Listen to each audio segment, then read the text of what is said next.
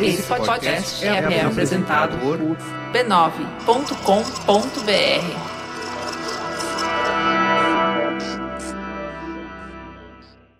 Esse podcast é uma colaboração B9 e Timbuktu Labs.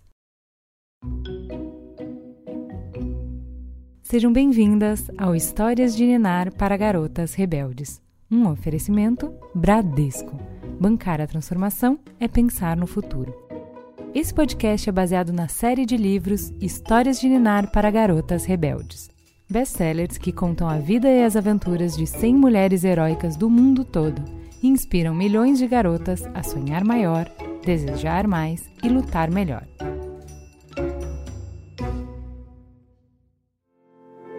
Quem conta a história de hoje é Sara Oliveira. Era uma vez uma menina que levou o homem à lua. O nome dela era Margaret. Quando Margaret era pequena, a família dela fazia longas viagens de carro por Michigan, um estado americano que fica lá em cima, na fronteira com o Canadá, para visitar a avó.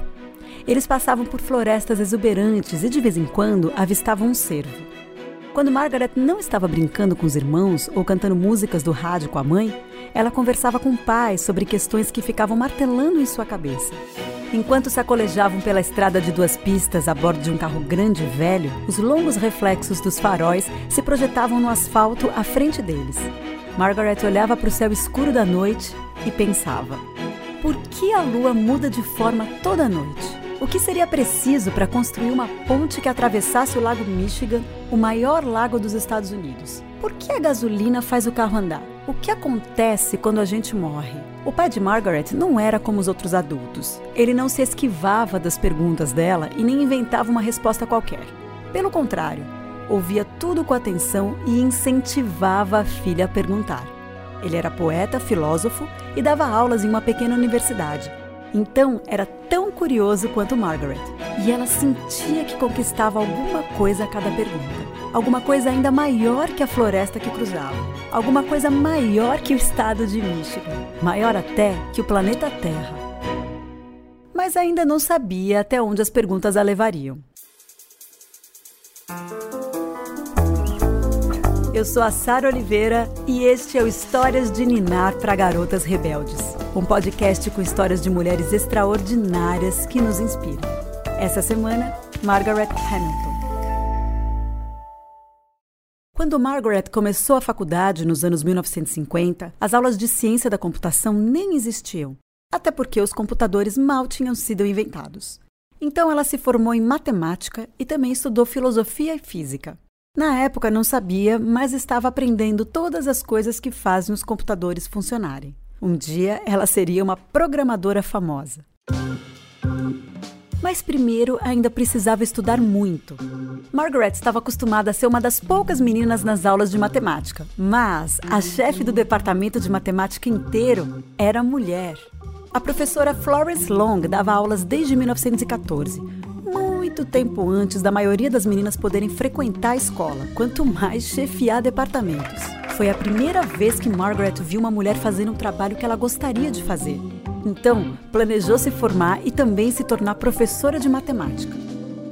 Margaret era uma aluna excelente e muito popular. Ela gostava de estar cercada de gente e as pessoas também gostavam muito dela. Tanto que, quando estava no terceiro ano do ensino médio, foi eleita a aluna favorita de todos os estudantes do ensino médio da sua escola. Na faculdade, conheceu James Cox Hamilton, o homem que se tornaria seu marido. Os dois passavam horas e horas conversando sobre matemática e ciência. Ele estudava química. Eles adoravam estudar e planejavam se mudar para Boston para fazerem pós-graduação e depois faculdade. No último ano de faculdade de Margaret, a União Soviética lançou um satélite na órbita da Terra. Hoje é uma nova lua no céu, uma esfera de metal de 58 centímetros, colocada em órbita por um foguete russo. O satélite se chamava Sputnik 1. O povo norte-americano ficou impressionado, mas também com medo. A União Soviética e os Estados Unidos já eram inimigos e o Sputnik marcou o começo de uma corrida especial entre os dois países que deixou os norte-americanos ansiosos. Eles pensavam: será que os russos vão conseguir chegar à Lua primeiro? E se eles conquistarem o espaço? E se mandarem um foguete para os Estados Unidos? Aí, em 1958, o presidente Eisenhower criou a Administração Nacional da Aeronáutica e do Espaço. Era o começo da NASA. O governo norte-americano investiu muito dinheiro nas pesquisas da NASA. Fizeram tudo o que podiam para se colocar à frente da corrida na Terra, ou além. Ia custar muito dinheiro para mandar astronautas à Lua. E não havia garantia de que eles chegariam lá a salvo. Mas o tempo estava passando e os Estados Unidos estavam prontos para apostar tudo. Se não corressem, seriam vencidos pelos russos. Margaret e James empacotaram tudo o que tinham e seguiram para sua nova vida em Boston. Os dois iam fazer pós-graduação. Olhando pela janela do carro enquanto dirigiam pelo país, Margaret se viu perdida em pensamentos. Com ela e James na escola ao mesmo tempo, o dinheiro ia ficar curto. Aí Margaret propôs um plano radical. E se eles se revezassem?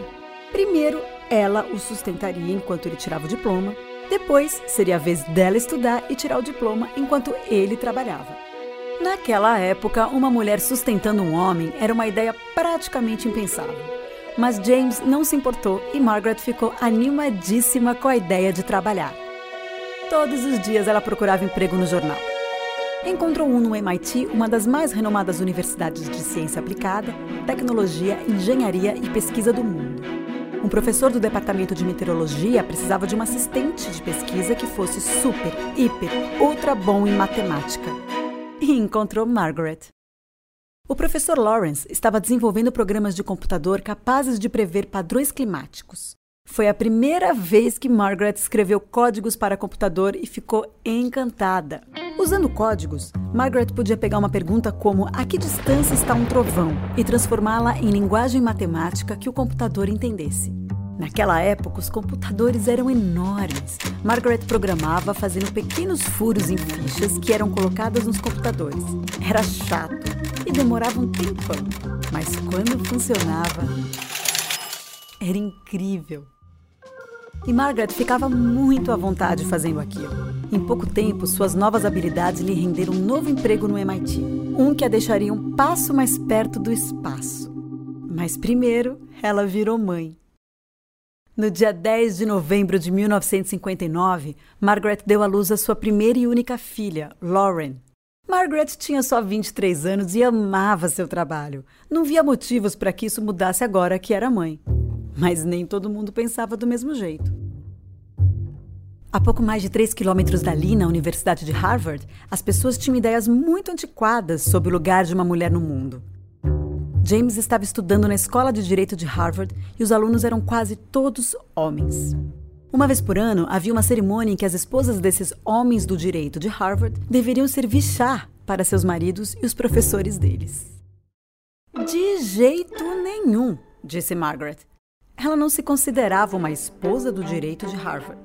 Além disso, tinha coisas bem mais urgentes para fazer do que servir chá, né? O homem acaba de ultrapassar os limites do espaço. Hoje, os russos anunciaram que Yuri Gagarin foi o primeiro astronauta a fazer um voo pela órbita da Terra. Primeiro satélite e agora um homem? No espaço? A Rússia estava tomando a frente na corrida espacial. Assim como Margaret, o presidente Kennedy estava desapontado. Sorte que ele também estava decidido.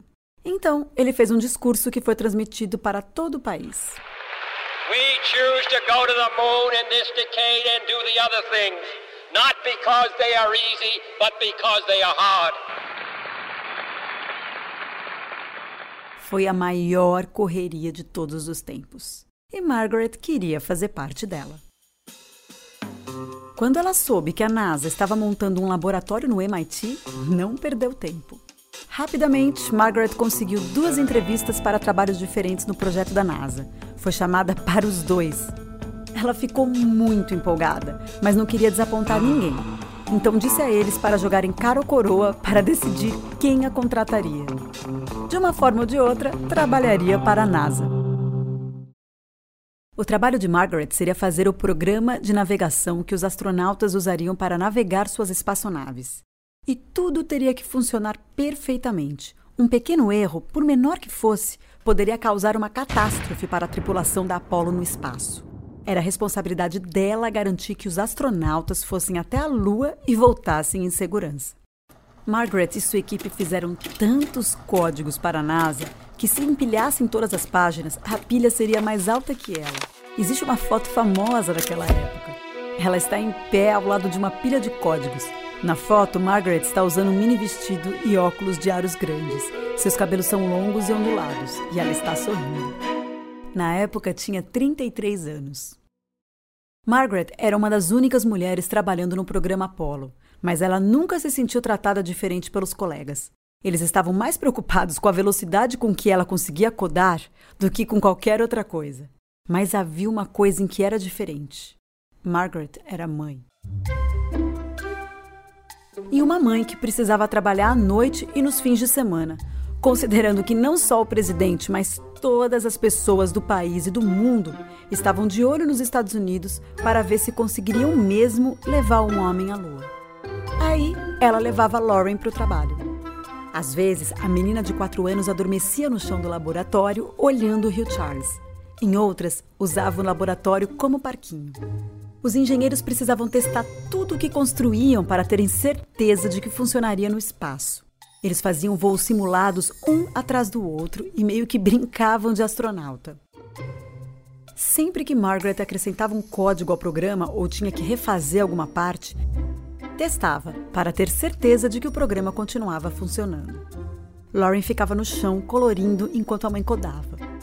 Mas aí, quando Margaret estava pronta para testar, Lauren parava tudo o que estava fazendo e assistia hipnotizada, vendo a mãe acionar interruptores e girar botões, às vezes de cabeça para baixo, enquanto digitava de costas, exatamente como faria um astronauta em sua espaçonave apertada. Aquilo tudo parecia brincadeira de faz de conta, e Lauren queria brincar também. Margaret não se incomodava. Lauren podia se divertir no simulador de voo, desde que estivesse desocupado. Mas um dia, Lauren mexeu num botão que os programadores nunca imaginaram que pudesse ser tocado durante um voo. E acidentalmente iniciou o programa de pré-lançamento enquanto o simulador estava em pleno voo. Isso confundiu o computador e a espaçonave de mentirinha caiu. Gravemente. Margaret correu para ver o que tinha acontecido. Para ela, foi um bom acidente. Era exatamente por causa daquele tipo de coisa que faziam tantas simulações. Ela agradeceu a Lauren por ter chamado atenção para aquilo. Sua pequena engenheira ajudante. Margaret então foi diretamente aos chefes e disse a eles que queria acrescentar códigos para que aquilo não acontecesse no espaço. Mas os homens da NASA disseram a ela para não se preocupar. Afinal, os astronautas eram treinados para nunca cometerem erros. Como se viu depois, estavam enganados. No dia 21 de dezembro de 1968, a NASA mandou três astronautas na missão Apollo 8 para orbitarem a Lua. No quinto dia da missão, quando a espaçonave estava voltando à Terra, um astronauta fez exatamente o que Lauren havia feito. Iniciou acidentalmente o programa de pré-lançamento enquanto a espaçonave ainda estava no espaço. Isso apagou os dados de navegação do computador e, sem eles, os astronautas não seriam capazes de chegar em casa. Depois de nove horas buscando desesperadamente uma saída, Margaret e o resto da equipe do MIT programaram uma forma de guiar os astronautas de volta para a Terra em segurança. Ela conseguiu salvar o dia, mas ficou aborrecida porque a NASA não tinha levado seu alerta a sério e queria ter certeza de que aquilo não aconteceria nunca mais.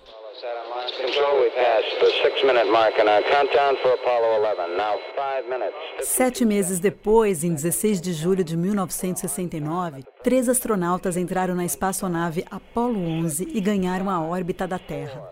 3, 2, 1, 0, all engine running. Liftoff. We have a liftoff. 530 milhões de pessoas assistiram ao lançamento. Era para aquela missão que Margaret e o resto da equipe tinham trabalhado tanto. A NASA instalou uma câmera a bordo da nave para que os astronautas pudessem mandar fotos para a Terra ao vivo via transmissão de TV. O mundo todo estava assistindo o sucesso ou o fracasso deles. Poucos minutos antes da Apollo 11 chegar à superfície da Lua, o computador começou a cuspir mensagens frenéticas de erro. A missão estava em perigo. Felizmente, Margaret havia previsto aquele tipo de problema. E daquela vez os chefes tinham ouvido. Ela havia feito um código que dizia ao computador para ignorar as mensagens de erro e focar na tarefa de maior prioridade. Naquele caso, pousar na Lua. Assim, em vez de abortar a missão, a Apollo 11 aterrissou em segurança.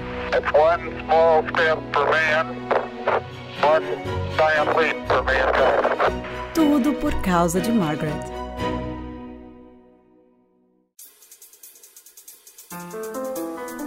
Oi, eu sou a Tatá de São Paulo. O episódio de hoje foi apresentado pela jornalista apresentadora Sara Oliveira. Esse podcast foi produzido por B9 e é baseado na série de livros Histórias de Ninar para Garotas Rebeldes, publicados no Brasil pela VR Editora. Escritos por Helena Favilli e Francesca Cavallo.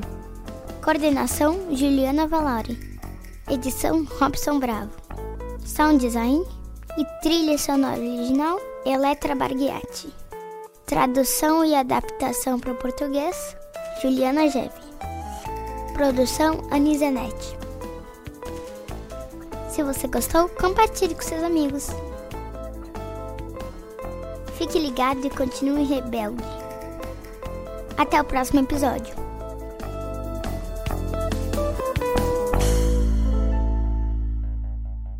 Direitos Autorais 2018 pertencem a Timbuktu Labs.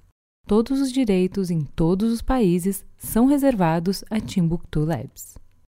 O Bradesco acredita que toda mulher pode ser quem ela quiser.